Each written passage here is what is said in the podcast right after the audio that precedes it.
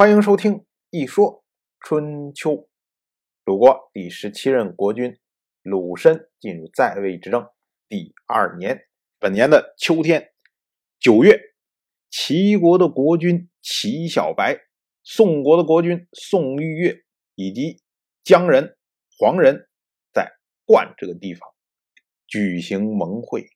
这次呢，是姜、黄这么两个国家向齐国臣服。这两个国家呢，要说起来啊，都是楚国的盟国。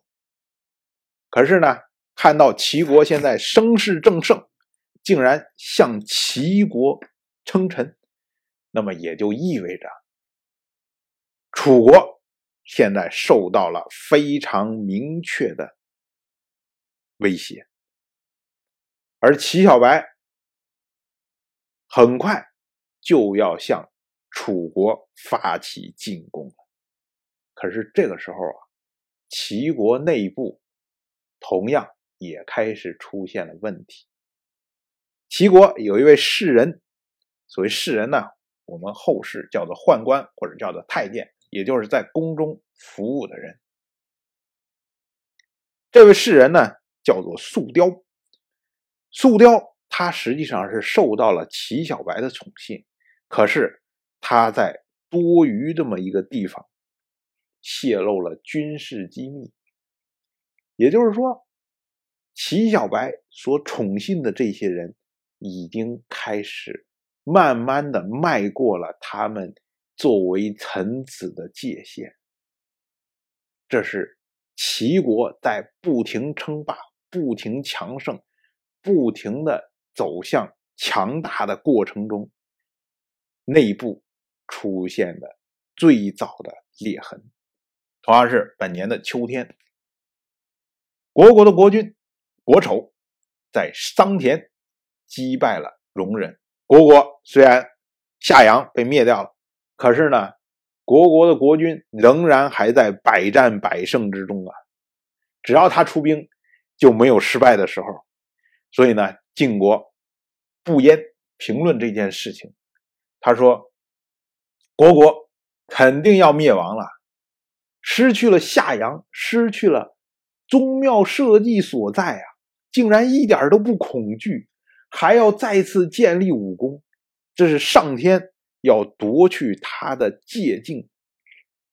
就是本来受到这么大的挫折，这个国丑啊，应该开始卧薪尝胆，然后韬光养晦，一点一点聚集力量。然后想办法来反击，可是呢，因为这次获胜之后，他又开始又骄纵了，说：“哎，为什么夏阳失败了？是因为我没有去啊！我去了之后，什么晋国呀，什么虞国呀，算什么呀？吹口气就把他们吹倒了。”又出现了这样的情况，在不焉看来，这是上天要夺去他自我反省的机会，继续增加他的罪恶。然后让他最终恶贯满盈。不言认为说，国仇一定会因为打败了戎人，所以轻视晋国，进而不安抚他的百姓。那么不出五年，国国必然灭亡。到了本年的冬天，十月，鲁国没有下雨。周历的十月，也就是夏历的八月，这个时候啊，正是应该下雨的时候，可是呢，竟然没有雨，所以春秋特别予以记录。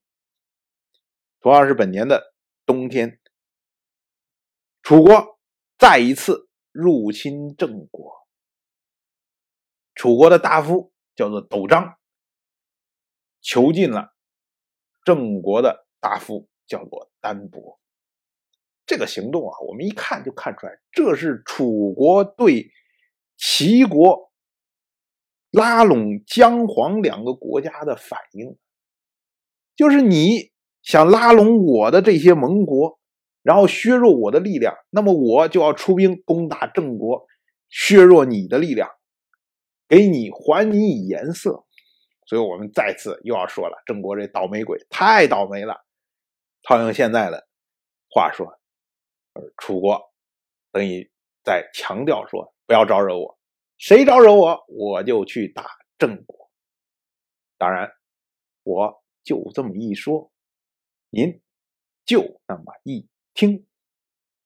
谢谢收听。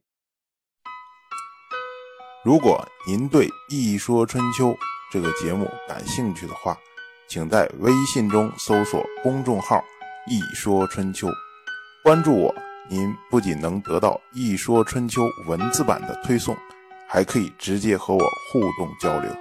我在那里等待您的真知灼见。